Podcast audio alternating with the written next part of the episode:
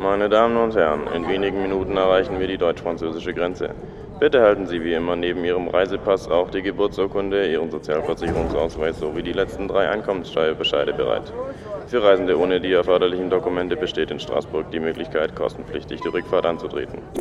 Ist doch schade, wenn der Roadtrip quer durch Europa schon an der französischen Grenze vorbei ist. Reisefreiheit in Europa ist ein Privileg, für uns aber mittlerweile schon selbstverständlich geworden. Setz dich ein für das, was dir wichtig ist.